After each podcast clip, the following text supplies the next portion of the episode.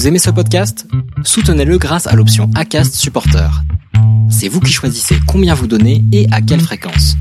Cliquez simplement sur le lien dans la description du podcast pour le soutenir dès à présent. Hiring for your small business? If you're not looking for professionals on LinkedIn, you're looking in the wrong place. That's like looking for your car keys in a fish tank. LinkedIn helps you hire professionals you can't find anywhere else, even those who aren't actively searching for a new job but might be open to the perfect role. In a given month, over 70% of LinkedIn users don't even visit other leading job sites. So start looking in the right place. With LinkedIn, you can hire professionals like a professional. Post your free job on linkedin.com slash people today.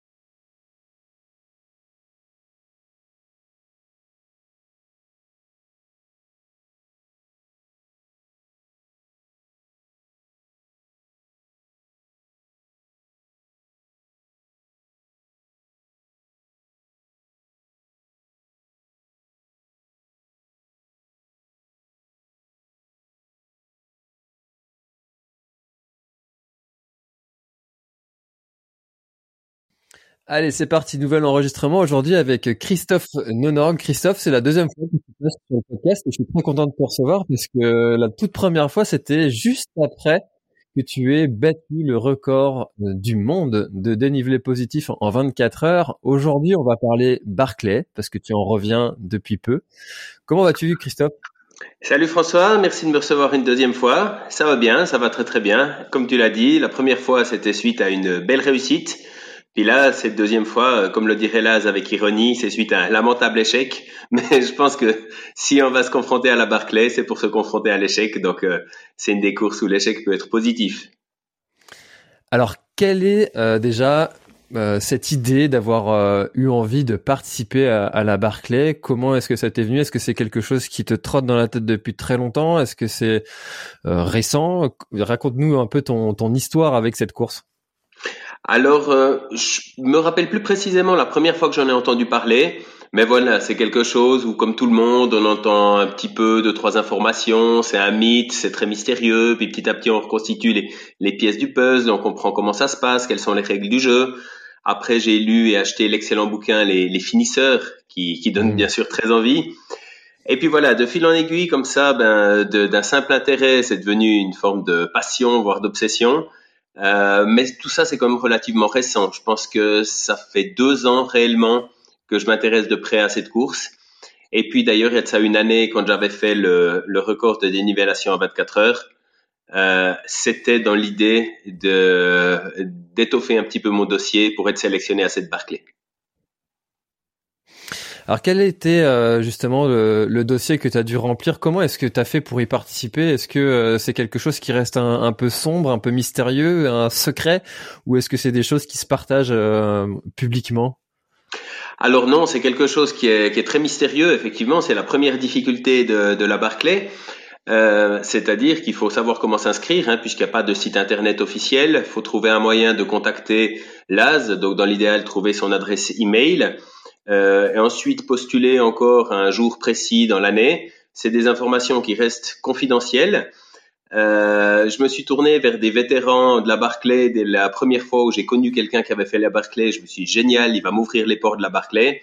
Et sa première réponse a été de me dire, ben, même à ma, même à ma mère, je lui dirais pas la manière de s'inscrire.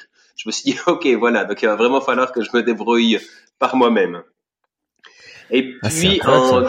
oui, oui, oui, tout à fait. En 2021, en janvier, je me suis blessé en ski.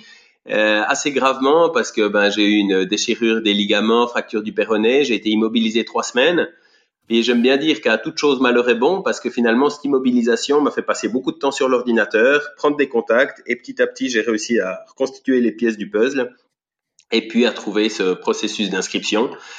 Et puis euh, ben, bien sûr une fois qu'on est dans, dans le secret, ben on comprend très vite qu'on n'a pas envie de le transmettre plus loin pour que ce secret, ben, même à l'heure des réseaux sociaux où les informations euh, passent de plus en plus vite à travers le monde, ben, ça reste un secret bien gardé.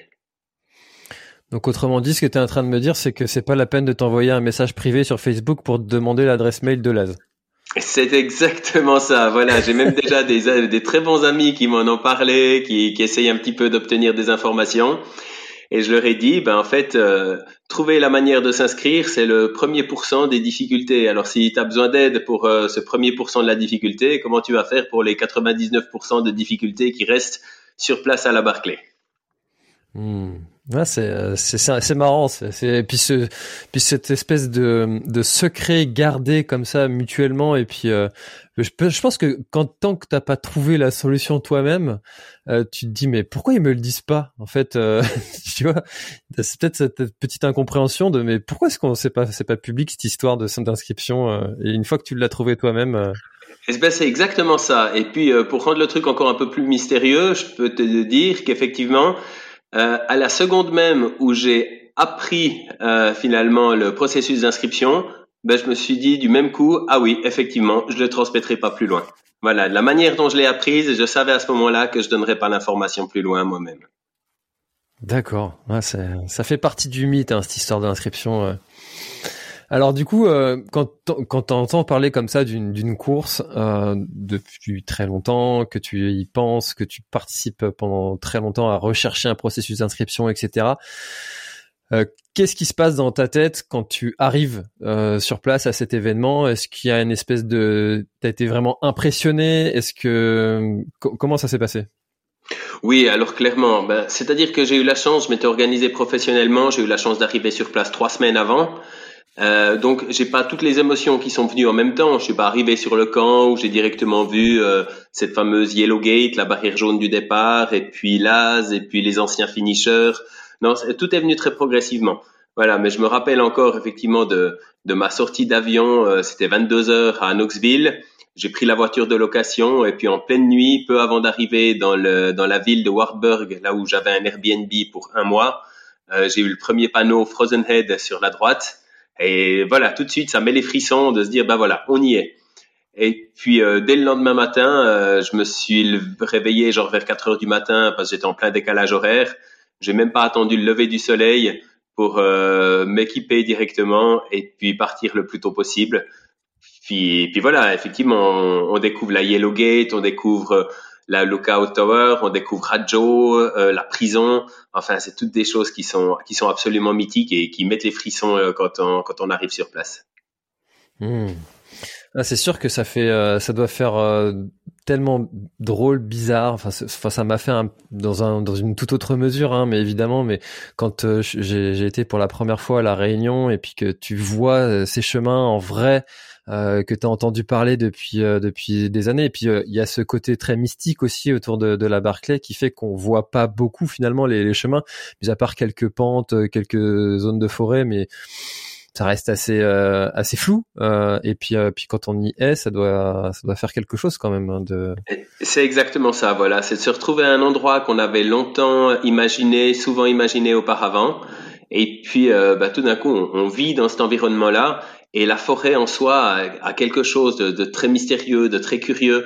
Les arbres par rapport euh, aux forêts dans lesquelles j'ai l'habitude de m'entraîner, ici en Suisse, dans les Alpes, en Europe, euh, sont très très espacés les uns des autres, ce qui fait qu'on voit très très loin, sauf quand il y a du brouillard, ce qui est quand même assez fréquent là-bas. Mais voilà, on a ce, défilement des troncs d'arbres qui sont tous parfaitement alignés verticalement, avec le regard qui porte à 100-150 mètres on a toujours l'impression qu'au loin, il y a quelqu'un qui nous observe. Enfin, voilà, j'avais écrit un, message à des amis en leur disant, je sais pas si elle est hantée ou enchantée, cette forêt, mais euh, il y a quelque chose de particulier. Hmm. Alors, je pense qu'ils sont pas nombreux, mais euh, est-ce que tu pourrais rappeler le, concept de la Barclay et finalement comment est-ce qu'on fait euh, pour gagner? Quelles sont les, étapes à, franchir? Quelles sont les étapes intermédiaires aussi? Est-ce que tu peux rappeler un petit peu comment est-ce que s'organise cette course? Oui, alors c'est une boucle qui est tracée euh, à 80% hors sentier et non balisée. On reçoit le parcours uniquement la veille de la course, c'est-à-dire qu'on nous présente une master map et on recopie le tracé sur notre propre carte vierge. Et puis, euh, on doit effectuer euh, une boucle qui représente à peu près 40 km et 4000 mètres de dénivellation en 12 heures. Et puis, euh, l'objectif ultime, c'est de parcourir euh, 5 boucles en 60 heures pour être finisher, avec des barrières horaires toutes les 12 heures. Il y a une petite subtilité, c'est que la personne qui fait trois boucles en moins de 40 heures euh, est créditée de ce qu'on appelle la fun run, voilà, la course plaisir, euh, avec un petit peu d'ironie. Et puis, euh, à ce moment-là, bah, si on fait 40 heures divisé par 3, on arrive à 13h20. Donc, ça veut dire qu'on a 13h20 par tour au niveau des, des barrières horaires.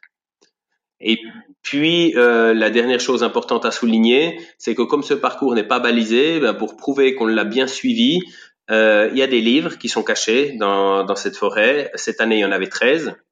Et à 13 endroits, ben, on doit trouver ces livres, arracher la page qui correspond à notre numéro de dossard. Et puis, si on revient avec nos 13 pages, eh ben, ça justifie, enfin, ça valide notre boucle. Et à ce moment-là, euh, l'AS, l'organisateur, nous donne un nouveau numéro de dossard et donc, on peut repartir, retrouver les 13 mêmes livres et arracher à ce moment-là 13 autres pages correspondant à notre nouveau numéro. Il y a combien de, de coureurs au départ? Euh, il y a 40 coureurs. Chaque année, c'est limité à 40. Donc euh, voilà, une fois qu'on a trouvé le processus d'inscription, c'est la première difficulté. Et ben, la deuxième grosse, grosse difficulté, qui est peut-être une des plus importantes, c'est que notre dossier soit suffisamment euh, attrayant pour qu'on soit sélectionné par l'AS parce que bah, voilà, avec l'intérêt que ça commence à avoir en Europe et au niveau mondial, euh, chaque année, c'est des milliers de postulations. Et donc, pour être dans les 40 sélectionnés, euh, c'est déjà une, une, une, grosse difficulté. Et toi, c'était ta première fois que tu euh, tentais ta chance pour participer à la Barclay euh, oui et non, c'est-à-dire que j'avais déjà postulé donc euh, pour l'édition 2022. Comme je l'ai dit tout à l'heure, c'est en janvier 2021 quand j'étais blessé que j'ai trouvé le processus d'inscription. Mais comme je me remettais de cette blessure, je me rendais compte que je serais pas encore vraiment au top pour l'édition de, de mars 2022. Donc j'avais fait un petit peu une postulation à l'envers, c'est-à-dire qu'au lieu de postuler en disant euh, pourquoi est-ce que je devrais être sélectionné à la Barclay, j'ai postulé en disant pourquoi est-ce que je devrais pas être sélectionné à la Barclay. Et euh, en gros, bah, je donnais les éléments de réponse, les arguments en disant bah, parce que j'ai besoin de temps supplémentaire et puis parce que j'aimerais euh, reprendre au passage le record mondial de dénivellation en 24 heures euh, avant d'être d'être pris à la Barclay. Et du coup, euh, j'ai été sélectionné cette première année, mais sur la liste d'attente, en fin de liste d'attente, ce qui me donnait pratiquement l'assurance de ne pas être repêché, ce qui était pour moi la situation idéale. Ça me prouvait que Laz avait bien vu mon dossier, que mon dossier l'intéressait, et puis ben, qu'il avait été euh, attentif au fait que j'avais pas envie d'être sélectionné dès cette première année. Et donc l'année suivante, j'ai postulé. J'avais fait entre deux euh, cette, euh, cette performance sur 24 heures qui a permis de détailler un petit peu mon dossier et j'ai été sélectionné pour 2023. Alors du coup, tu sais euh, que tu es pris maintenant pour faire la Barclay. Comment est-ce que tu veux te dis que tu vas préparer cette course? Parce que finalement, c'est presque de la course d'orientation, de l'ultra trail, un mix des deux. Comment est-ce que tu prépares ça? Voilà, exactement. Alors, euh, il y a toutes ces incertitudes. Euh, c'est-à-dire que quand j'ai préparé mes 24 heures, j'ai vraiment pu me préparer en sachant où j'allais. J'avais des temps de passage très précis. Je savais les difficultés qui m'attendaient. Et puis ben là, euh, on a envie de se préparer physiquement, mais on se dit si j'arrive en pleine forme physiquement, mais que de toute manière euh, mon orientation n'est pas bonne et que je me perds, ça me servira à rien d'être en pleine forme. D'un autre côté, on se dit que si on est suffisamment rapide, on va pouvoir suivre le groupe de tête et puis ceux qui ont déjà l'habitude de de la Barclay et puis euh, que ça peut être un atout énorme pour ne pas avoir à passer son temps sur la boussole et sur la carte. Donc on a un petit peu toutes ces choses qui, qui se bousculent dans la tête. Puis ben, on essaye de, de, de, jouer sur tous les tableaux à la fois. Voilà, c'est-à-dire de se mettre en forme physiquement dans la meilleure forme de sa vie. J'ai pris des contacts avec un club de course d'orientation, c'est-à-dire que je savais lire une carte et une boussole, mais je me suis dit qu'il y avait probablement des petits trucs pour être plus efficace, plus performant. J'ai commencé à courir un petit peu plus hors sentier, euh, d'y aller fréquemment la nuit, euh, au lieu d'éviter les moments de pluie et de brouillard, ben, je dirais plutôt que je les recherchais, puis c'est à ce moment-là que j'allais faire mes entraînements. Euh, j'avais aussi une inquiétude sur la manière dont allaient réagir mes pieds en étant mouillés pendant des heures et des heures, puisqu'on traverse fréquemment des ruisseaux, donc même s'il n'y a pas de pluie, on a forcément les pieds mouillés. Alors là aussi, j'ai fait des entraînements où dès le début d'entraînement, euh, j'allais me mettre dans le lac. On a un lac juste en dessous de chez nous, en plein hiver, et puis après je faisais mon entraînement de 3 à 4 heures dans la forêt. Voilà, on essaye vraiment de penser à toutes les difficultés qu'on va rencontrer en se disant, OK, ça je dois être prêt à le surmonter, ça aussi, ça aussi, tout en sachant que sur la Barclay, on va jamais maîtriser le 100% des paramètres. Ouais, tu t'es mis un peu en mode euh, guerrier, euh, entraînement difficile, guerre facile, et encore que, on sait pas trop comment ça va se passer. C'est exactement ça. Euh, Ouais, ça, ça, ça, en tout cas, ça en a tout l'air. Parce qu'il y a, un, il y a un élément aussi qui, euh, qui est intéressant, c'est le côté euh, euh, hydratation, alimentation, qui est, qui est aussi très particulier. C'est que sur 40 km que fait la boucle, t'as pas de ravitaillement.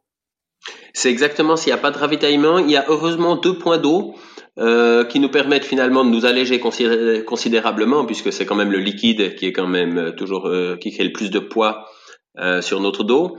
Donc ces deux points d'eau euh, ont fait que j'ai choisi de partir avec 1,5 litre d'eau sur moi, ce qui est finalement euh, assez comparable à ce qu'on fait dans pas mal d'ultra. Avec deux possibilités de recharge, ça me faisait au maximum 4 litres et demi sur une boucle, sachant qu'on s'est retrouvé dans des conditions assez fraîches, même très fraîches. 4 litres et demi sur 10 à 12 heures d'effort, c'est tout à fait tout à fait cohérent. Et puis après, au pire, il y avait la possibilité de, de remplir euh, les, les, gourdes, les flasques dans des rivières pour, euh, pour euh, là aussi ne pas s'alourdir trop.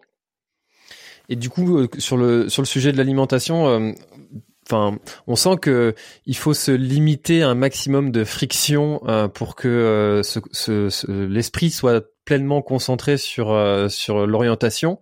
Est-ce que tu étais euh, aussi euh, très rigoureux et précis sur ton sur ta stratégie d'alimentation ou est-ce que tu étais plutôt au feeling? Comment t'as fait Comment t'as géré ce, cet aspect?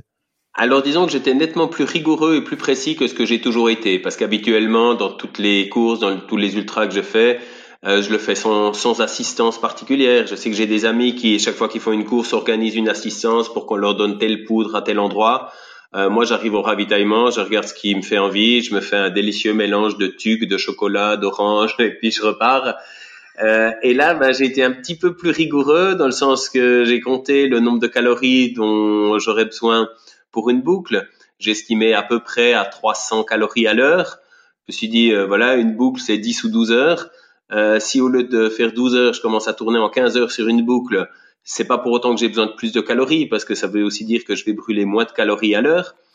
Euh, donc voilà, j'avais à peu près 3000 calories sur moi, euh, avec des compotes, donc ça représente de l'alimentation semi-liquide, euh, quelques muffins aux amandes, j'avais des Twix, des sneakers, deux trois choses sur moi qui sont très très caloriques, et puis sinon euh, une boisson d'effort qui m'amenait elle aussi euh, des glucides et des acides aminés. Donc j'ai été assez rigoureux par rapport à ça. Par contre maintenant pour qu'est-ce que j'allais consommer à quel moment, ça je suis vraiment resté très au feeling. Très au feeling tout en étant toujours attentif au fait que quand on commence à se concentrer sur euh, l'orientation, puis qu'on commence à jardiner un peu parce qu'on cherche un livre et puis qu'on n'est pas tombé pile dessus, c'est des moments où on a tendance à oublier de s'alimenter. Donc euh, j'essayais vraiment d'être attentif à ça pour ne pas avoir de, soucis euh, sur ce point de vue. Et alors, qu'est-ce qui se passe dans ta tête quand euh, tu justement tu cherches un, un, livre et que tu ne le trouves pas, que la fatigue euh, euh, est là, que euh, que ça fait déjà plusieurs plusieurs heures que tu cours, que physiquement ça commence à être compliqué. Qu'est-ce qui se passe dans ta tête et et, et, comment est-ce que tu arrives à garder malgré tout le, le sang-froid et garder ton calme euh, face à ce, ce foutu livre qui, à mon avis, doit, doit sortir par les trous de nez au bout d'un moment que tu trouves pas. Exactement. Alors, ben, ce qu'il faut déjà savoir, c'est que j'ai fait les deux premières boucles en compagnie d'un groupe solide avec euh, John Kelly, qui était vraiment le, le guide local sur place, qui connaît absolument tout. Euh, Damian Hall et Albert Herrero. Albert Herrero qui a aussi une expérience à la Barclay. Donc, euh, au départ, euh, on a eu très très peu de soucis pour trouver les livres. Euh, de temps en temps, on était persuadé d'être au bon endroit, puis il a fallu euh, chercher un petit peu plus parce qu'ils n'étaient pas sous le rocher, on imaginait, mais sous un autre, quelques mètres plus loin. Enfin, il n'y a pas eu de gros agacements par rapport à ça. Donc pendant deux boucles, ça a été plutôt simple pour ce qui était de l'orientation. Et sur la troisième boucle où je me suis retrouvé seul, euh, j'ai pas eu de grosses grosses difficultés non plus puisque euh, j'ai fait cette boucle presque complètement deux jours. Donc deux jours dans des bonnes conditions, Euh, je dirais que je l'ai fait beaucoup plus lentement à partir du moment où je naviguais par moi-même. J'ai eu très souvent des moments où je me suis arrêté pour vérifier mon cap, sortir la boussole et tout ça. Mais globalement, j'ai assez peu jardiné, comme on dit. Les rares fois où ça m'est arrivé, euh, j'ai pas eu le temps d'avoir vraiment la, la, tension, la pression qui est qui est montée. Mais j'imagine que si on si ça nous arrive, euh, j'ai discuté avec d'autres concurrents qui ont perdu une heure, une heure et demie, deux heures sur un seul et même bouquin. Là, ça devient très très difficile de garder ses nerfs et puis euh, de, rester dans sa course. Mais ça m'est pas arrivé cette année. Hmm. déjà, c'est un bon point. Alors, pour, pourquoi être euh, parti seul sur cette troisième boucle? Alors en fait, euh, la question c'est plutôt pourquoi être parti avec les autres sur les deux premières. et puis ben là, on en arrive un petit peu sur des certaines réflexions que je me suis faites en me disant ben, pourquoi, euh, qu'est-ce que je dois corriger en vue d'une prochaine édition si j'ai la chance d'être pris une prochaine fois, qu'est-ce qui m'a manqué cette fois? Et je pense qu'un de mes points faibles, euh, mon point faible principal que j'avais déjà identifié depuis longtemps, c'est la descente et surtout ma différence de rythme entre la montée et la descente. Dans tous les ultras que je fais depuis longtemps, euh, je gagne des places en montée, je perds des places en descente. Ça, c'est pas nouveau. Par contre, euh, du coup, dans une Barclay où on va essayer de créer des associations, des groupes pour bénéficier de l'expérience de quelqu'un d'autre, euh, ça devient très difficile quand on n'est pas dans le même rythme que les autres. C'est-à-dire que dès les premières montées, quand on a formé ce, ce groupe de quatre à l'avant, je me disais, mais on va à un rythme de sénateur là. Est-ce qu'on est vraiment sur des sur des bases d'un bon chrono? Euh, C'était le cas en fait. Par contre, dans les descentes, euh, il partait à une vitesse où je me disais, mais c'est pas possible. Il y a un temps intermédiaire dans la descente, euh, il y a un record à faire ou quelque chose comme ça.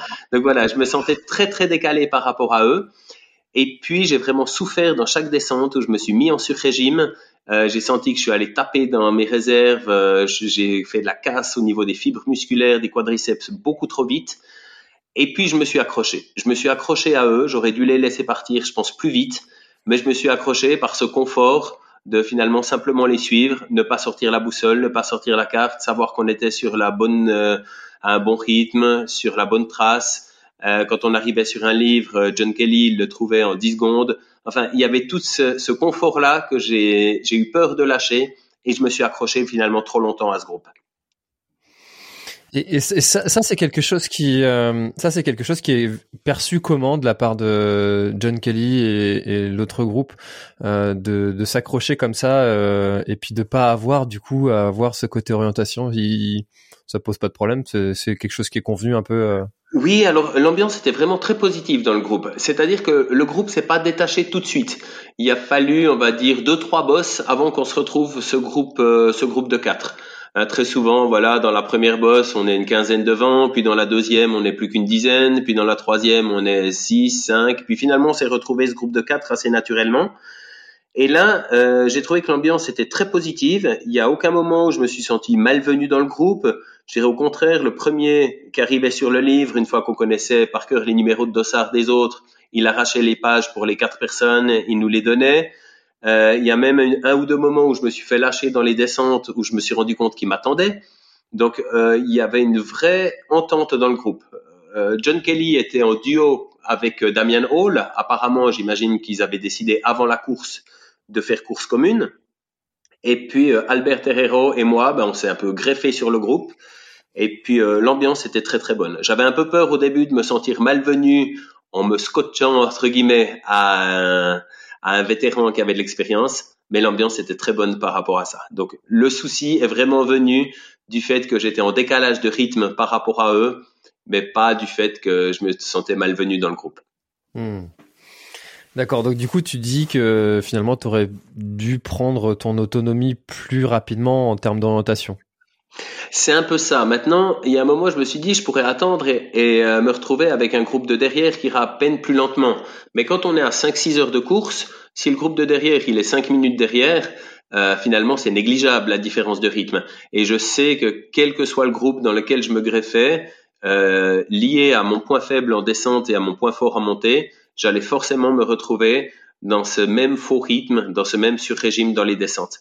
Donc, ça me servait à rien d'attendre un petit peu. La seule chose, ça aurait été de me faire confiance à moi-même et de me dire, OK, maintenant, tu t'orientes seul, tu navigues euh, comme un grand, on va dire, Et puis, euh, j'aurais peut-être dû le faire plus tôt. Ça m'aurait clairement fait perdre du temps. Je pense que sur la première boucle, euh, indépendamment du fait de courir plus vite ou moins vite, mais simplement le fait de sortir la boussole beaucoup plus fréquemment, euh, j'aurais perdu 30 à 45 minutes au minimum sur cette première boucle. Mais ben, peut-être que ça m'aurait pas fait foncer droit dans le mur et puis de me retrouver dans la troisième boucle. Ben là, on en parlait tout à l'heure je les ai laissés partir devant. Et puis alors la troisième boucle, là j'ai explosé. C'est-à-dire que j'ai fait trois ou quatre heures de plus que ce qu'on avait fait dans la deuxième boucle. Hmm. Alors, je ne l'ai pas précisé euh, euh, au début de notre enregistrement, mais euh, moi j'avais mis une pièce sur toi euh, pour pour terminer la, la, la Barclay, faire les cinq boucles. Et euh, quand je voyais que tu étais encore à trois tours, enfin que tu étais à trois tours, je dis c'est bon, il va le faire. parce que bah, déjà j'avais connaissance de tes performances et puis de, de, de ton record de dénivelé, de... et surtout euh, j'avais lu euh, ton post euh, Facebook que tu avais mis juste avant. Alors, je vais me permettre de le relire. Je l'ai déjà lu dans l'enregistrement avec avec Aurélien, qui qui qui m'avait gentiment répondu que ce serait à, à toi, Christophe, de t'exprimer sur exactement. Oui, j'avais entendu ce passage. manqué. Alors, pour tous ceux qui ont qui n'auraient pas écouté le, le, podcast avec Aurélien, je vais relire ce que ce que tu as écrit.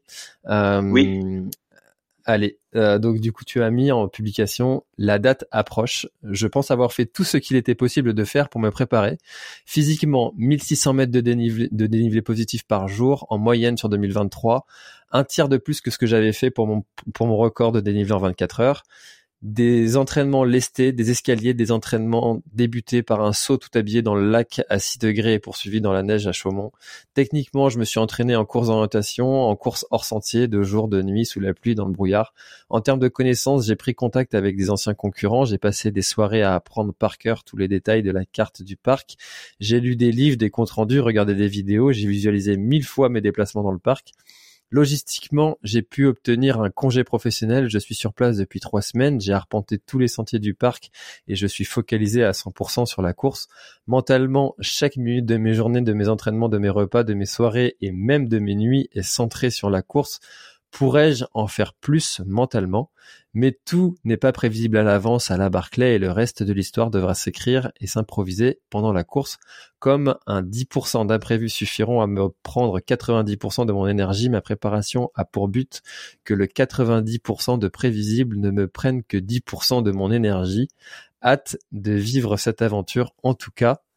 Alors Christophe, qu'est-ce qui Alors, tout ça, c'était avant. Et je pense que ce qu'il faut retenir de ce poste, effectivement, c'est peut-être quand je dis que tout n'est pas prévisible à la Barclay.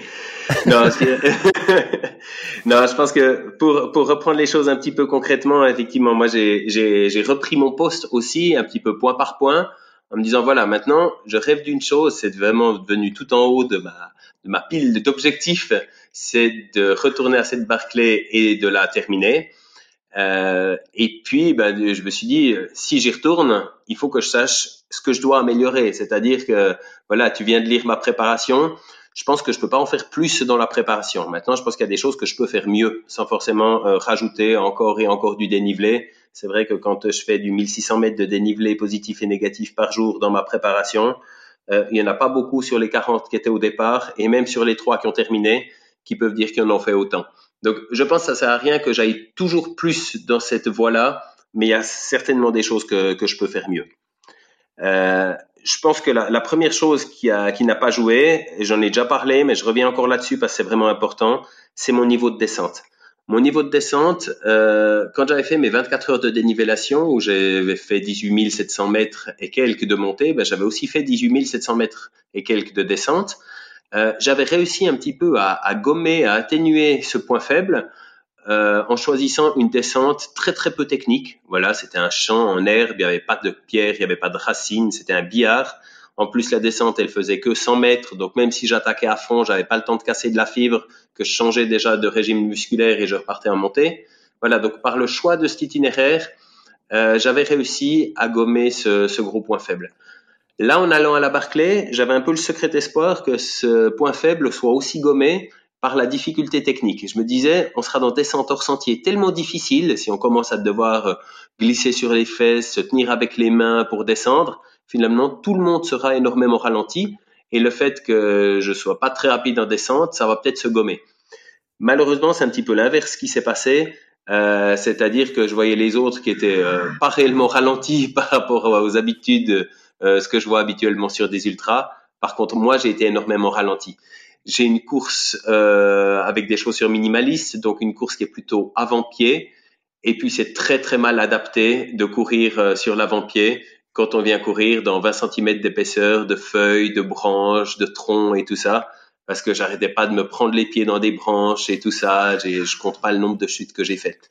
Donc ça, je pense que ça a été vraiment le, le premier point, euh, la première grosse difficulté euh, qui a fait que ben, les choses se sont pas passées comme prévu et un point sur lequel je dois travailler en, en vue d'une prochaine édition. Donc c'est ton, ton, ton, dénivelé négatif qui doit être euh, intensifié pendant ta préparation. C'est exactement ça. C'est-à-dire que dans ma préparation, j'ai toujours l'impression que je travaille dans la montée, puis une fois que je suis en haut, c'est bon, c'est validé. Je reviens tranquillement au départ, et puis je réattaque dans la montée avec de l'intensité, puis je reviens tranquillement en descente, et ainsi de suite.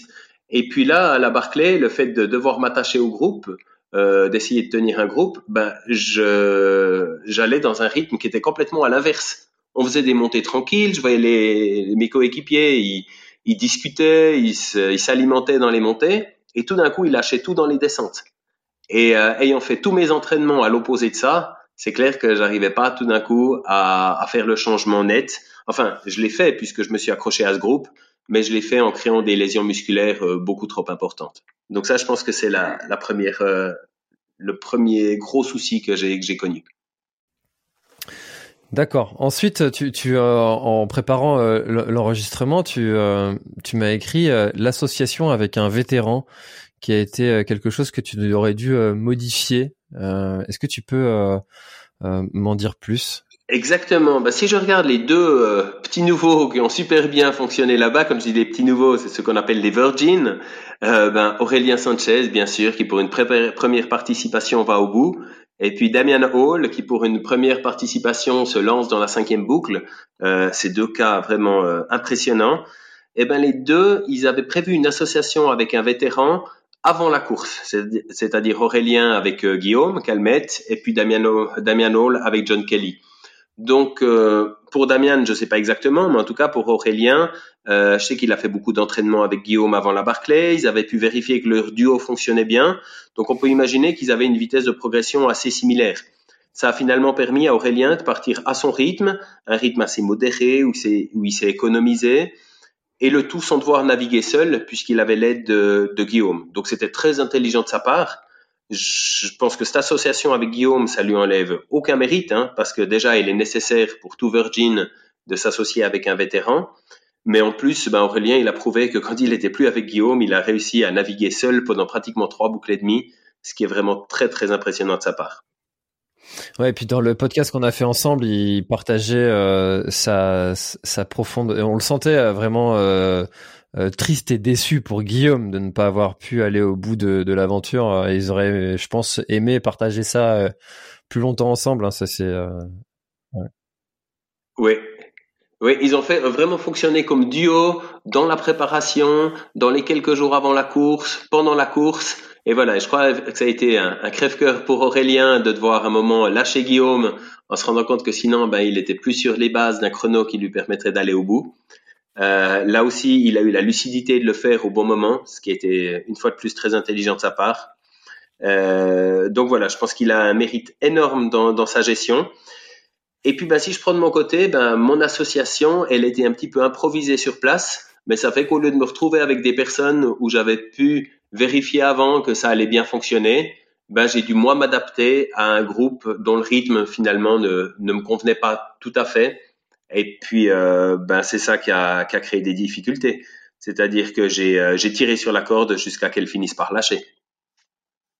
Donc voilà effectivement ce point d'association avec un vétéran où je pense que ça a été euh, ça a été positif pour Aurélien, ça a été positif pour Damien, et dans mon cas, ben ça n'a pas forcément porté les fruits.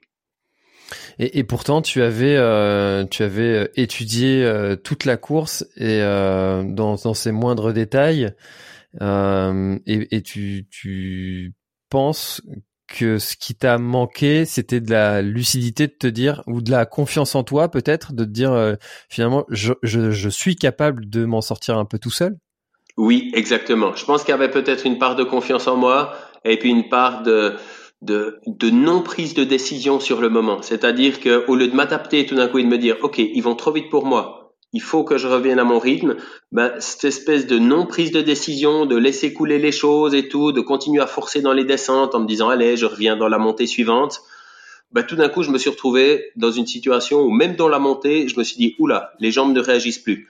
Parce que forcément, quand on a cassé trop de fibres dans les descentes, ben, les montées suivantes deviennent difficiles aussi.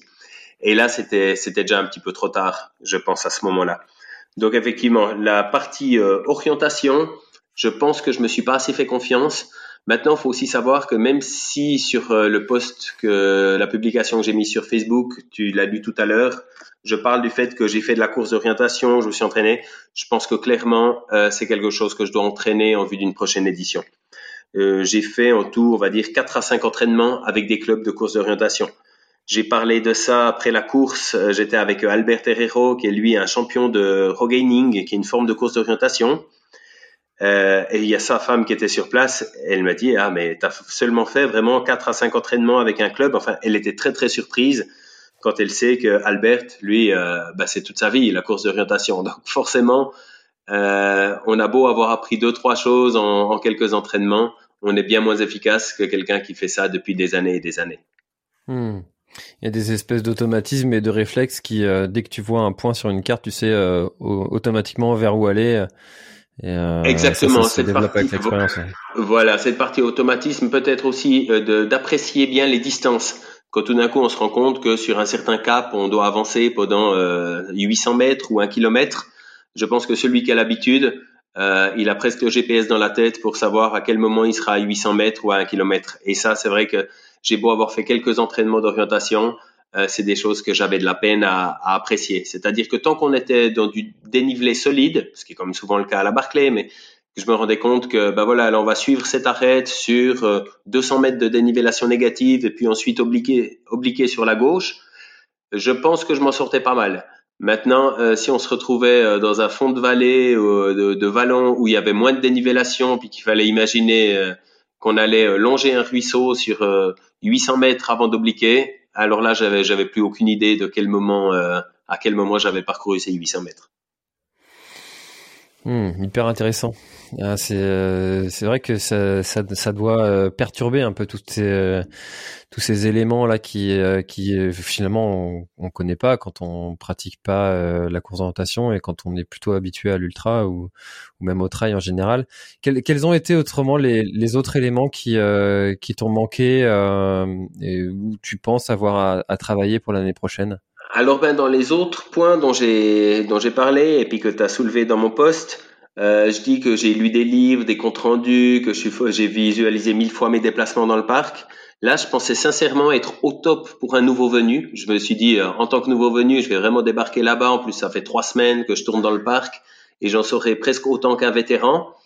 Et puis, ben, quelques jours avant la course, j'ai eu l'occasion de, de, voir Aurélien. On a pas mal discuté. Puis, je me suis dit, ah, ben, ce sera l'occasion qu'on échange un petit peu euh, notre, euh, notre expérience. Moi, comme ça fait trois semaines que je tourne dans le parc, j'avais pris deux, trois photos à certains, à certains points clés. J'avais même mis des annotations sur mes photos. Puis, en discutant avec lui un petit peu dans cet échange, je me suis vite rendu compte que les informations que je lui montrais, euh, il les avait déjà. Il les avait obtenus soit en voyant une autre vidéo que moi je n'avais pas vue, ou peut-être en discutant avec Guillaume avant la course. Enfin, je pensais être vraiment au top, puis je me suis rendu compte qu'Aurélien était nettement plus à jour que moi sur le nombre de connaissances. Et puis, quand j'y réfléchis, finalement, je me dis que c'est vrai que moi, j'ai eu quelques contacts à distance avec des vétérans.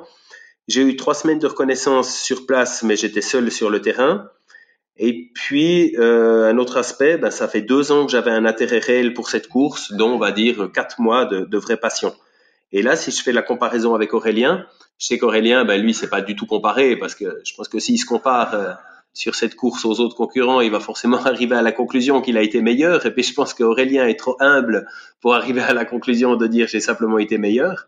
Donc, euh, moi, je le dis à sa place parce que je pense qu'il a été simplement meilleur que les autres. Euh, mais moi, par contre, je me compare à lui, pas pour me chercher des excuses des choses comme ça, mais plutôt pour chercher des, des pistes d'amélioration. euh, ben, je me rends compte que lui, ça fait six ans, six ans qu'il était obsédé par cette course, euh, six ans euh, qui, qui cherchait des informations. Il avait déjà couru sur les sentiers de Frozen Head en participant à une course en automne qui s'appelait s'appelle la Barclay Fall Classic, qui est pas exactement le même concept que la Barclay, mais où on emprunte quelques portions qui sont similaires. Euh, il a vécu quatre ans aux États-Unis, donc il a moins la barrière linguistique que ce que j'ai moi aussi. Il a fait son association avec Guillaume où ils, se, ils ont été ensemble une semaine avant.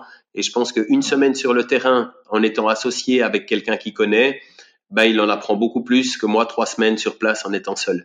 Donc, toutes ces choses où j'ai pensé être au top, je me suis rendu compte en, une soirée de discussion avec Aurélien que, j'avais encore beaucoup, beaucoup à apprendre en fait. Ça, ça paraît tellement, euh, je sais pas, c'est tellement particulier cette, euh,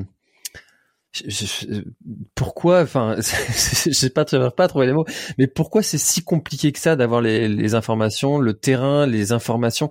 Pourquoi est-ce que chaque information est si importante que ça? Euh, enfin, Ça me paraît, ça me paraît délirant de se dire que Aurélien, plus ingénieur, qui est qui est loin d'être euh, d'être euh, d'être d'être quelqu'un de de, de de je sais pas, je veux pas dire de, décervelé, mais au contraire, quelqu'un de brillant qui, qui met six ans à apprendre tout de la, de la, de la course. Euh, Est-ce que c'est vraiment nécessaire tout ça pour arriver euh, au bout euh, ou, En fait, je, pense que si ces six ans, de, on va dire, d'obsession sur cette course lui ont amené énormément, c'est pas parce qu'il y a tellement de choses à savoir que ça va prendre six ans. C'est parce que finalement, tout est un peu comme le processus d'inscription. Tout est mystérieux, tout est secret au niveau des informations. Euh, dès qu'on en a, on sait pas trop ce qu'on a le droit de partager ou pas. C'est-à-dire que, ben voilà, moi, depuis que je suis revenu de Frozen Head, j'ai eu plusieurs interviews euh, qui ont été données à un ou deux médias, euh, un ou deux articles qui ont été faits. À chaque fois, je fais très attention que de pas dévoiler la carte du parc. En plus de la carte du parc, on reçoit la veille de la course les instructions de course. C'est cinq à six pages vraiment bien dense qui donne des explications beaucoup plus concrètes que la carte elle-même. Voilà, là aussi, quand on découvre ça la veille de la course et puis qu'on n'est pas anglophone, enfin, il y a un travail de traduction euh, rapide à faire qui est, pas évident du tout, alors qu'on est dans, dans le stress d'avant-course. Et comme toutes ces informations, on va dire, sont, sont tenues bien gardées, secrètes, données au compte-gouttes, euh, ben voilà, je pense qu'on peut passer des heures et des heures à lire des bouquins, à regarder des vidéos, et que ça va finalement pas nous amener grand chose parce que les personnes qui ont écrit ces bouquins, les personnes qui ont filmé ces vidéos, ils nous donnent que les, informations, on va dire qu'ils ont le droit de nous donner. Euh, tout d'un coup, euh, voilà, euh, il y a une vidéo que qu'Aurélien m'a partagée où on voit des coureurs qui arrivent vraiment sur un arbre, au pied de l'arbre. On voit qu'il y a un rocher et puis dans le creux entre deux rochers, on voit les coureurs qui sortent un livre et tout. Alors c'est bien beau, mais ça nous donne très très peu d'infos parce que quand on est dans un parc quand même de 100 km bah, des arbres et des rochers, il y en a partout. Donc euh, c'est ce genre de choses-là qui nous donnent très très peu d'informations. Faut savoir dans ce côté effectivement de, de grands puzzles à essayer de reformer qu'il n'y a pas que le fait de suivre une ligne sur une carte. C'est que quand on arrive euh, à une croix où il y a un livre qui est caché, c'est qu'une croix sur une carte au 1,25 000, euh, ça définit pas un arbre ou un rocher, ça définit grosso modo une zone de 100 mètres sur 100. Donc à ce moment-là, si on n'a pas, euh, si on n'est pas très au clair avec les instructions de course qui sont mises à côté ou avec des informations données par des, des vétérans qui sont déjà passés par là et qui ont déjà découvert un livre à cet endroit-là une année auparavant, ben ça rend la tâche beaucoup plus compliquée. Mais chaque année, il, il change l'emplacement des, euh, des, des, des livres Pas tant que ça. C'est-à-dire que chaque année, il amène des modifications. Il va rajouter une petite côte par-ci, une petite côte par-là. Euh, il va euh, déplacer un livre. Mais il y a un certain nombre de livres qui deviennent, on va dire, connus des vétérans, où ils savent, voilà, tel livre, il est dans tel creux de tel arbre, tel livre, il est sous tel rocher à tel endroit. Et ça, effectivement, les vétérans qui connaissent ces choses-là euh, ben il commence à, pouvoir s'en sortir euh, et à transmettre, mais comme je le disais tout à l'heure, de manière toujours avec ce, ces mystères qui sont autour et puis ces informations transmises au compte-gouttes, mais qui transmettent ces informations-là à des virgins, à des nouveaux venus, parce que je pense qu'autant on se pose toujours la question est-ce que la Barclay est aux limites de l'humainement possible, est-ce qu'elle est vraiment très difficile, autant qu'on le dit ou pas? Euh, disons que une réponse à la, que je peux donner avec certitude, c'est qu'une personne qui va là-bas sans aucune connaissance préalable et puis qui reçoit la carte et le roadbook le jour avant la course, il a aucune chance de terminer. Je pense même si euh, il a un niveau physique euh, comme Kylian Jornet, euh, je pense qu'il a aucune chance de terminer s'il n'a pas obtenu un certain nombre d'informations. On lui a dit tel livre tu le trouveras à tel endroit, tel livre tu le trouveras à tel endroit. Et puis ce qui fait qu'on se retrouve avec peut-être deux tiers voire trois quarts du parcours qui sont plus ou moins connus et il reste plus qu'un petit quart du parcours qu'on découvre vraiment le jour J parce que c'est des nouvelles portions qui sont sur la course pour la première fois. Hmm. Oui, d'ailleurs, on a vu euh, Courtney Water qui a, qui a tenté sa chance et qui, euh, qui n'y a pas, enfin voilà, qui a pas réussi à, à, aller au bout. Et, c'est vrai que c'est un sujet, ça souvent. Euh, pourquoi, enfin, euh, pourquoi est-ce que les, les, athlètes les meilleurs mondiaux n'y vont pas Bon, ça faudrait leur poser la question. Hein. Exactement, mais je pense que c'est tout à fait juste que tu soulèves effectivement le parallèle avec Courtney. quand je vois que sur une diagonale des fous, elle fait 15 heures ou plus de moins que moi, euh, je me dis, mais si elle ne fait pas une boucle à la Barclay, euh, moi je vais même pas trouver le premier livre. Enfin, si elle avait fait une boucle, elle avait été hors délai sur la deuxième. Mais euh, voilà, après coup, maintenant j'ai les éléments de réponse par rapport à ça. Ben, J'imagine qu'elle est allée là-bas pour vivre l'expérience, mais elle a d'autres objectifs plus importants pour elle. Donc elle n'a pas passé ses heures et ses heures de recherche, d'association avec un vétéran pour obtenir des informations, comme l'a fait Aurélien, comme je l'ai fait moi aussi, mais dans une moindre mesure. Et puis, ben, elle arrive là-bas un petit peu les mains dans les poches, entre guillemets, euh, avec un niveau physique exceptionnel hors norme, mais qui lui suffit pas parce que dans la deuxième boucle, je crois qu'elle s'était, elle s'était perdue sur le septième livre. Elle avait pris trois, quatre heures à le chercher, et puis ben, trois, quatre heures avec les barrières horaires de la Barclay, c'est clair que ça pardonne pas. Hmm. Alors, tu m'avais noté aussi que ta capacité d'ultra endurance, donc au-delà de 24 heures aussi, avait été, euh, euh, enfin, c'était quelque chose qu'il fallait que tu travailles un peu plus. Exactement. Alors ça, c'est vrai que quand tu m'as dit que tu avais mis une pièce sur moi, alors ben merci d'avoir euh, d'avoir eu confiance en mes capacités déjà, ça me flatte. Euh, je me rends compte aussi que c'est vrai que les choses, euh, mes réussites ont souvent été sur des 12 heures, 24 heures au maximum. Voilà, je sais que sur 12 heures, je peux tenir une vitesse ascensionnelle moyenne d'à peu près 1200 mètres par heure. Si on pousse à 24 heures, je serai encore à 1000 mètres par heure. C'est vraiment des choses qui sont euh, où j'ai pas à rougir de, de cette capacité vis-à-vis des, des tout tout meilleurs. Euh, par contre, au-delà de 24 heures, voilà, quand on part dans l'ultra endurance, là-bas il y avait beaucoup de concurrents qui ont fait le Tour des Géants, qui ont fait la Spine Race, euh, voilà, de ces courses qui se font sur plusieurs jours. Euh, et là, clairement, euh, je sais que moi, mon rythme s'effondre. Et là, ben, une fois de plus, si on fait la comparaison avec Aurélien, Aurélien, il se dit lui-même randonneur à la base. Euh, il fait des FKT, Fastest Known Time, sur des sentiers euh, de trois jours. Il l'avait fait sur le John Muir Trail ou même 10 à 12 jours sur le GR10 dans les Pyrénées. Euh, il a peut-être un peu moins cette capacité d'accélération que j'aurais dans une côte, mais qui finalement à la Barclay ne sert à pas grand-chose. Par contre, euh, et il nous l'a prouvé cette année, euh, il peut dépasser les 24 heures de course, les 36 heures de course, les 40 heures de course, et il reste à un rythme toujours constant. Donc là, c'est vrai que c'était, et ça, ça je m'y attendais à l'avance. Euh, quand beaucoup de personnes me disaient, on a vu ta préparation, on sait à quel point tu es, euh, organisé, structuré, comme le sont beaucoup des, des finishers de la Barclay. Hein. Si on regarde un peu les points communs qu'ont les finishers, c'est souvent des ingénieurs, d'ailleurs, comme Aurélien, euh, des personnes qui ont une approche scientifique des choses. C'est aussi mon cas. Euh, beaucoup d'amis, beaucoup de connaissances me disaient, mais cette course, elle est taillée pour toi, tu vas aller au bout. Et puis moi, bah, dans ma tête, je modérais un petit peu parce que bah, je savais que c'est quand même 60 heures d'effort et puis qu'au-delà de 24 heures, j'ai rarement fait quelque chose de vraiment bon. Donc voilà, c'est un petit peu euh, un des points faibles que je dois travailler. Maintenant, euh, c'est un, des, un point qui est difficile à travailler. Parce qu'on sait tous que si on se prépare pour un ultra euh, sur lequel on va faire, par exemple, 24 heures, on va pas faire des entraînements de 24 heures. On va faire des entraînements de les sorties longues, peut-être au maximum 6-8 heures. Puis après, on espère que le corps tienne 24. Alors moi, j'ai déjà la chance que mon corps tient en général sur 24. C'est déjà pas mal. C'est pas le cas de tout le monde. Par contre, quand après, ben, on espère que le corps tienne sur 36, 48 ou 60 heures. Euh, bon, on peut pas forcément faire des entraînements de 48 heures à chaque fois pour se dire oui, c'est bon. Cette fois je valide, j'ai le niveau requis pour faire une sortie de, de 48 heures. Donc là, c'est encore, on va dire, une des zones les plus floues pour moi pour me dire de quelle manière je vais réussir à progresser sur la très longue distance, donc au-delà de 24 heures.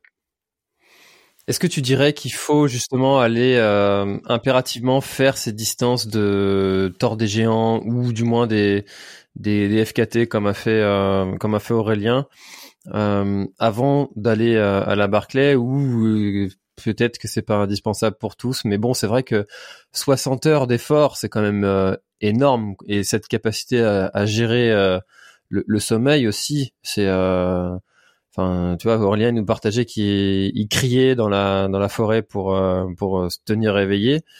Euh, c'était John Kelly, je crois, qui partageait que une fois il s'était couché dans un lieu qui était vraiment inconfortable possible euh, pour euh, pour dormir uniquement ce que son corps euh, avait vraiment réellement besoin. Et finalement c'était que quelques minutes et puis hop il était reparti parce qu'il était dans une zone avec du vent de la pluie bref. Enfin tous ces tous ces sujets de gestion du sommeil aussi demandent à, une, une, connaissance de son corps extrême. Et, et, finalement est-ce que en dehors de ces événements d'ultra longue distance comment les obtenir? Je sais pas oui, exactement. Alors c'est vrai que j'ai vraiment l'impression, plus j'y réfléchis, euh, plus je me dis que c'est vraiment quelque chose de capital. Si on regarde ceux qui réussissent bien à la Barclay, euh, la plupart ont fait des FKT sur des sentiers de grande randonnée, des fois de 28, 30 jours. Euh, Karel Saab, il a le record de la Palatian Trail, je sais plus sur combien de jours c'est, il a le record de la Via Alpina, c'est sur 30 jours. Et avant d'aller à la Barclay, je me disais, mais finalement, pourquoi s'entraîner, enfin pourquoi performer sur 28 ou 30 jours? On est sur un, tel rythme de randonneur au bout d'un moment qu'on sera peut-être pas suffisamment rapide pour une Barclay qui se joue en deux jours et demi. Et puis, ben, je reviens un petit peu là-dessus maintenant parce que, ben voilà, je me rends compte que moi, qui ai peut-être un rythme plus rapide sur 12 à 24 heures, euh, ben c'est ça qui m'a qui vraiment fait défaut. Et euh, autant, je pense qu'un Aurélien qui va réussir à, à tenir un rythme correct sur plusieurs jours de course, de 3 à 10 jours, euh, ben, il faut juste qu'ils se disent, OK, il faut pas que je perde du temps, pas que je me perde sur un livre, euh, que je sois rapide dans mes transitions et que je garde mon rythme correct. Et peut-être que moi, il faut que j'aie la stratégie inverse.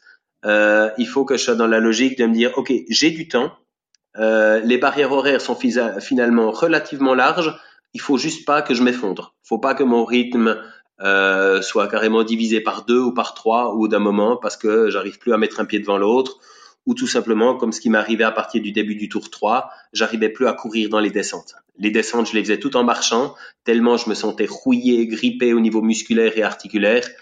Et là, à ce moment-là, ben euh, clairement, on, divise, le, on divise le temps par deux ou par trois. Et là, c'est fait, on sait que c'est fini pour tenir les barrières horaires. Donc, je pense que j'ai meilleur temps de me dire dès le début, prends ton temps, n'essaye pas de gagner un quart d'heure par-ci, un quart d'heure par-là, parce que je vais le payer en perdant deux heures par-ci et deux heures par-là dans les boucles suivantes. Et alors du coup, tu vois, ça m'intéresse euh, énormément parce que, bon, dans une toute autre mesure, hein, ça va être peut-être un peu ridicule ma comparaison, mais je vais la faire quand même. Euh, j'ai participé à un trail qui fait 57 km et euh, je l'avais pas assez préparé et je me suis dit je vais tenter un coup de poker. Euh, je vais partir à un rythme qui n'est pas du tout le mien et je vais me faire plaisir et on, verra si ça bien, si ça si ça passe euh, ou si ça casse. Euh, quand je courais à un rythme qui était bien supérieur au mien. Je me disais, c'est sûr que ça va craquer, ça va péter. Euh, mais bon, je, je, me faisais plaisir, je, je courais quand même et euh, j'étais dans, dans une aisance qui me, et je me faisais vraiment plaisir. Et euh, bon, forcément, ça, dans, en fait, j'avais un lièvre, euh, mais c'est très similaire à ton histoire finalement. Et, euh, et puis dans une côte, il, il m'a déposé et j'ai pas réussi à suivre. Et là, à partir de ce moment-là, euh, mentalement, je savais que j'étais au moment où euh, ou c'est ce que je me disais dans ma tête que ça va lâcher, ça va lâcher, mais je sais pas quand. Bah, je savais que c'était arrivé et, et, surmonter ça. Euh, je crois que mentalement c'était euh, c'était c'était c'était trop fort. C'était et je, je, je, pense que il y a, y a vraiment une grosse part de mental et de psychologie là-dedans.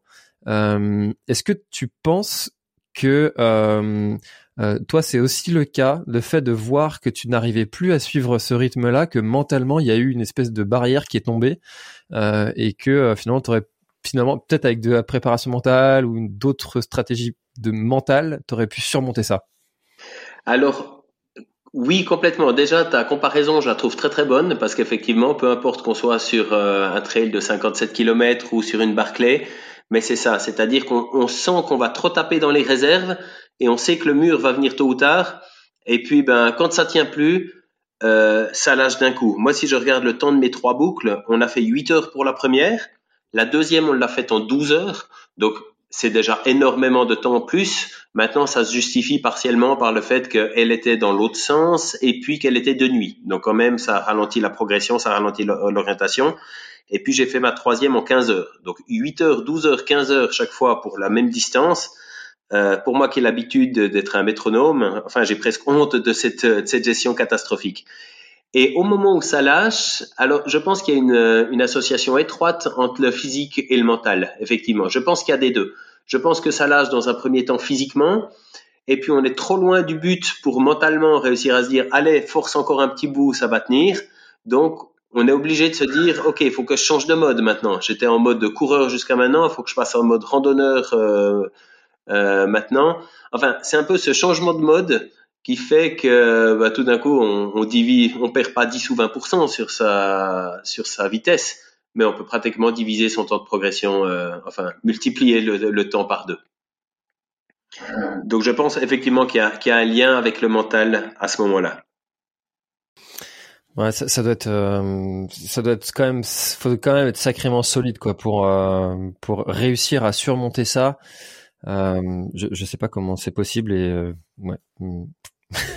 oui, après, ben, je euh, pense aussi que sur l'aspect mental, en tout cas sur une Barclay, la grosse difficulté, et je l'ai eu et Aurélien aussi, c'est d'arriver là-bas sur place en petit nouveau, en débutant, de voir autour des légendes, des Jared Campbell, des John Kelly. Enfin, Aurélien, je crois que tu avais parlé avec lui du syndrome de l'imposteur ou quelque chose comme ça.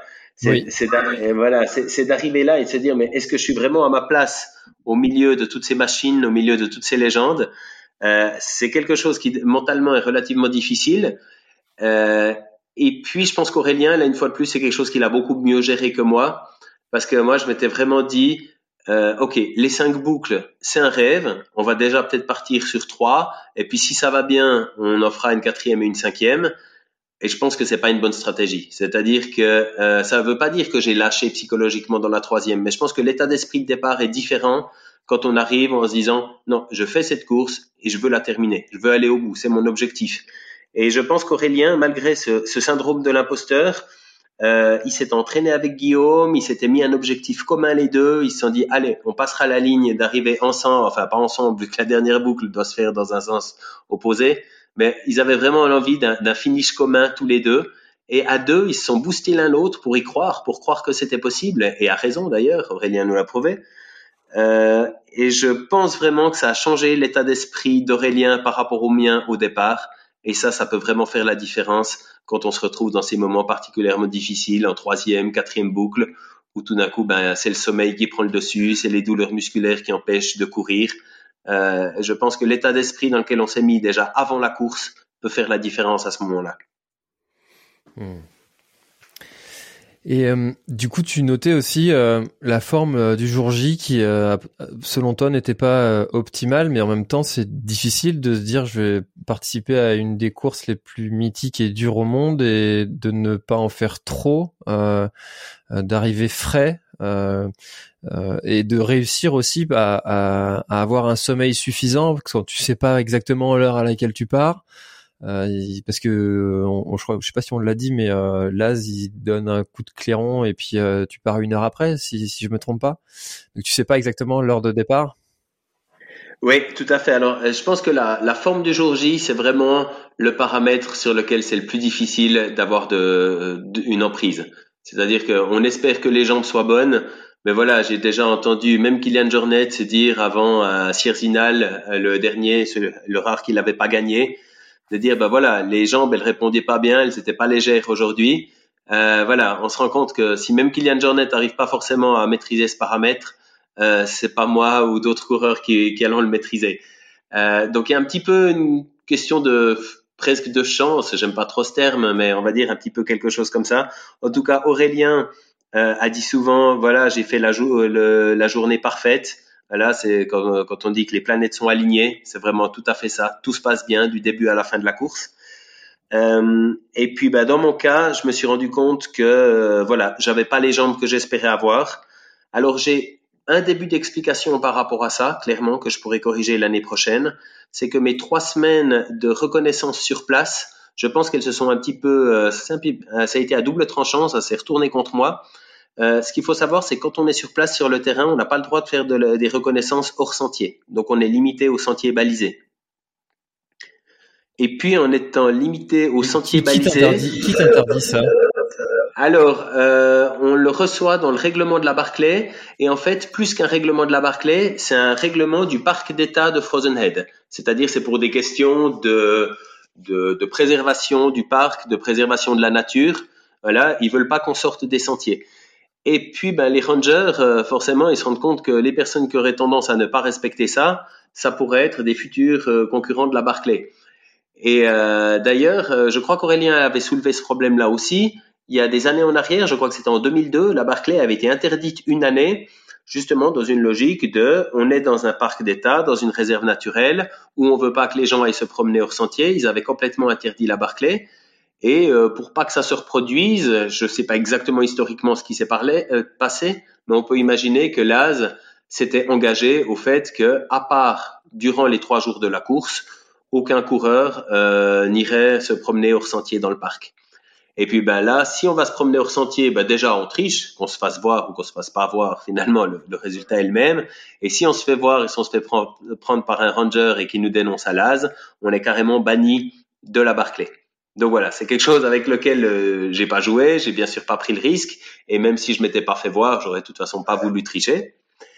Euh, donc pendant trois semaines, je me suis retrouvé à m'entraîner uniquement sur les sentiers, et les sentiers à Frozen Head, malgré le fait qu'il y a des belles collines, ben c'est des longs lacets euh, dans des pentes, on va dire maximales de 10%. Euh, donc j'ai vraiment pas du tout sur les trois dernières semaines fait mon dénivelé, euh, fait ma dénivellation habituelle. Pour moi qui aime bien tourner dans des pentes très très élevées et tout ça. Et puis je pense que je me suis retrouvé un petit peu euh, désaccoutumé de mon de mes pentes habituelles de 40 à 50% euh, au départ de la course. Donc ça c'est quelque chose qui peut expliquer peut-être le, le, manque de jambes le jour J. En tout cas quand je repense aux jambes que j'avais quand j'avais fait les 24 heures de dénivellation, je me dis que si j'avais eu ces jambes-là à la Barclay, euh, j'aurais pu tenir le groupe de tête encore une boucle de plus, j'en suis sûr. Au-delà de la troisième, après, je peux pas dire parce qu'on commençait à dépasser les 30 heures d'effort et puis tout est possible. Hmm. Ah, c'est, vraiment euh, une course qui est euh, ultra spécifique à préparer. Euh, est-ce, est-ce que il euh, y a d'autres euh, euh, événements de ce style-là qui qui t'attirent et et qui finalement serait pertinent d'aller faire avant la Barclay ou, c'est tellement spécifique qu'il n'y a rien d'autre de comparable? Alors je pense c'est difficile, difficilement comparable. Maintenant il y a, y a la Chartreuse Terminorum, hein, la Barclay à la française. Alors pour le moment, elle m'a jamais particulièrement attiré. Elle a moins d'années d'ancienneté que la Barclay dans le Tennessee. Donc euh, forcément, il n'y a pas encore le mythe, la légende qu'il y a autour. Euh, elle est extrêmement difficile. Certains se demandent si la barre n'a pas été mise un petit peu trop, puis qu'elle est tout simplement pas réalisable. Ce sera d'ailleurs assez intéressant de suivre cette année parce que je crois qu'Aurélien y participera. Euh, donc ça, ça pourrait être un événement finalement, euh, une bonne préparation.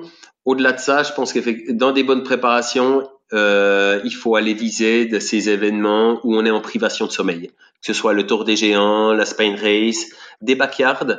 Voilà, j'étais surpris avant d'aller à la Barclay de voir que beaucoup de, de, de concurrents pardon, qui excellaient sur des backyards, qui tournaient à 40, 50 heures d'effort sur une backyard, s'en sortaient bien sur une Barclay. Parce que je me disais, mais finalement, la backyard, c'est complètement plat, la Barclay, il y a du dénivelé, euh, la backyard, c'est vraiment un rythme très très calme.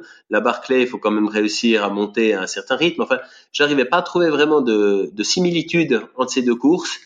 Puis ben maintenant, plus j'y pense, plus je me dis que la similitude, c'est tout simplement de, de savoir lutter contre cette privation de sommeil et puis de rentrer dans cette zone un petit peu spécifique au-delà de 30 à 40 heures d'effort parce que au-delà de 30 à 40 heures d'effort, c'est vrai que même des ultras comme une diagonale des fous ou un, ou un UTMB, eh ben on va pas trop flirter euh, dans ces euh, dans ces eaux là. Bon bah c'est définitivement pas pour moi cette euh, Barclay parce que j'aime trop dormir. Euh, mes enfants sont trop jeunes encore pour que je me souvienne pas de ce que c'est que de ne pas dormir quand ils sont tout petits. C'est oui exactement. c'est pourtant un bon entraînement aussi. Ça pourrait être une bonne préparation. Des enfants en bas âge comme préparation à la Barclay. Si effectivement tous jouent sur le sommeil, on pourrait imaginer que c'est une bonne préparation. non, bah, je sais pas. Faudrait que quelqu'un nous dise euh, un jour euh, comment est-ce qu'il a fait pour préparer euh, ce manque de sommeil en poussant ça au maximum. C'est vrai que c'est vraiment, c'est, c'est, c'est, enfin, je sais pas comment tu travailles ça. Comment, tu vois, j'en ai parlé avec Claire Banvart sur sur le podcast et et, et d'autres, hein, Maude aussi de Montigny qui qui disait ne pas, enfin, réussir à ne pas dormir pendant 44 heures euh, ça me paraît tellement dingue, quoi. Oui, tout à fait. Typiquement, bah, tu parles de Claire Banvart. Je pense que là, on aurait une bonne cliente pour la Barclay. Alors que je sais que sur un effort de 12 heures ou 20 heures, euh, je pourrais être nettement plus rapide qu'elle. Mais euh, cette rapidité-là n'est finalement pas la, première utilité à, à la Barclay, j'imagine. À partir du moment où ça se joue quand même en 60 heures, et même ceux qui la font le plus vite, euh, ça se jouera en 58 heures. Hein. Il n'y a jamais personne qui va venir poser une Barclay en 45 heures. Hmm. Est-ce qu'il y a quelque chose, euh, Christophe, dont on n'a pas parlé et que euh, tu aurais aimé euh, que, ajouter à, notre échange pour peut-être pour le clôturer? Ben, peut-être un des derniers points que je voulais mentionner, mais juste en, quelques secondes comme ça, c'est aussi la, la capacité d'autonomie dont on a besoin à la Barclay. Où là, je pense aussi qu'Aurélien, qui a l'habitude de faire des très longues sorties en autonomie totale, avait finalement toutes les clés en main pour bien réussir sur cette course. Et c'est vrai que quand je compare à, à, mon projet, on va dire ma plus grande réussite d'avant Barclay, qui était mes 24 heures de dénivellation. Ben voilà, c'était euh, des allers-retours sur une pente de 100 mètres, donc j'avais une autonomie de 7 minutes en deux ravitaillements. Euh, clairement, voilà, quand je, quand je fais ressortir toutes ces choses-là et que je les mets côte à côte, je me dis ben voilà, je les ai mes éléments de réponse euh, sur euh, ce qui m'a manqué et ce qui a fait qu'Aurélien lui lui est allé au bout. Donc du coup, en, termes d'autonomie, ce que tu soulignes, c'est de, la, capacité à être euh, à s'auto-gérer seul pendant longtemps, c'est ça? Exactement, s'auto-gérer seul pendant longtemps, donc c'est-à-dire porter tout son matériel, porter sa nutrition, euh, savoir s'adapter si la météo elle tourne en enlevant rapidement son sac pour euh, mettre une veste et puis pas attendre trop longtemps avant de le faire. C'est avoir le courage et la force mentale quand on est dans le confort du camp de base de repartir sur une boucle en sachant qu'on va pas repartir pour une heure ou deux, mais pour 12 au minimum. Voilà, je pense que c'est tout ça, c'est aussi bien mental que logistique, cette, euh, cette capacité d'autonomie que qu'Aurélien a, a maîtrisé à la perfection. Hmm. en tout cas, euh, Christophe, bravo hein, d'avoir fait ces, euh, ces trois, trois tours, cette fun run, même si. Merci beaucoup. Même si ce, ce j'imagine que tu aurais bien voulu en faire cinq, mais euh, mais déjà félicitations parce que il y en a pas beaucoup hein, finalement qui arrivent à faire euh, trois tours. Hein. C'est ça paraît bizarre à dire comme ça, mais il y en a beaucoup qui se lancent et qui l'ont fait déjà de multiples reprises, euh, qui qui qui n'arrivent même pas à faire un seul tour. donc déjà en faire trois, c'est c'est exceptionnel. Hein. Faut faut le souligner quand même. Hein. Combien vous êtes cette année à avoir fait trois tours? Alors ben, cette année, on est quand même beaucoup. Hein. C'est-à-dire que si avant la course, on m'avait fait signer pour une fun run, je signais tout de suite en disant oui volontiers, parce que ça faisait deux trois éditions qu'avec une ou deux personnes qui arrivaient à la fun run. Cette année, avec les conditions météo clémentes qu'on a eues, puis aussi une liste de départ très impressionnante, il y a quand même dix personnes qui font la fun run. Ce qui du coup euh, m'assure pas forcément ma place pour l'année prochaine. Je pense que si j'avais fait une fun run une, une année où j'étais seul à la faire, je pouvais être pratiquement sûr d'être pris l'année d'après. Là, c'est vrai que faire une fun run, quand on a eu trois finishers, sept concurrents qui se sont lancés dans la quatrième boucle et dix personnes qui ont fait la fun run, euh, je suis pas, ma place n'est pas assurée pour l'année prochaine, on va dire. Ouais, mais tous les autres, ils n'auront pas forcément envie de revenir. Hein. Euh. voilà, exactement. On va imaginer qu'il y en a qui sont dégoûtés. C'est ça. euh, merci beaucoup, Christophe, d'avoir merci, François. une nouvelle fois C'était euh, c'était vraiment super riche, super intéressant. Et puis euh, je suis très content d'avoir eu ton retour euh, après t'avoir cité dans l'épisode avec avec Aurélien. Et puis ben chers auditeurs si vous avez pas fait encore si vous l'avez pas écouté encore cet épisode avec avec Aurélien, je vous invite à, à y aller. Et puis aussi je vous mettrai dans la description l'épisode avec avec Christophe où tu nous partageais justement ton record de 24 24 heures de dénivelé positif enfin de dénivelé positif en 24 heures. Merci beaucoup Christophe et puis ben peut-être merci beaucoup, hein. merci de m'avoir invité et c'est toujours un plaisir et puis j'ai beaucoup de plaisir à découvrir tes podcasts. Voilà, celui d'Aurélien la semaine dernière a été particulièrement enrichissant pour moi et puis ben je me réjouis déjà de, de suivre la, la suite de tes podcasts. Merci beaucoup, à bientôt. Allez, à bientôt. Voilà, l'épisode est terminé, j'espère qu'il t'a plu. Je t'invite à aller checker NAC, comme je t'en ai parlé au tout début de l'épisode, avec le code PlanetTrail, P-L-A-N-E-T-E-T-R-A-I-L. Tu auras moins 15% sur ta commande. Et moi, je te souhaite un très, très, très, très, très bon footing, très bon trajet. Bref, ce que tu es en train de faire, je te le souhaite un très bon. Allez, à bientôt dans un prochain épisode. Bye bye.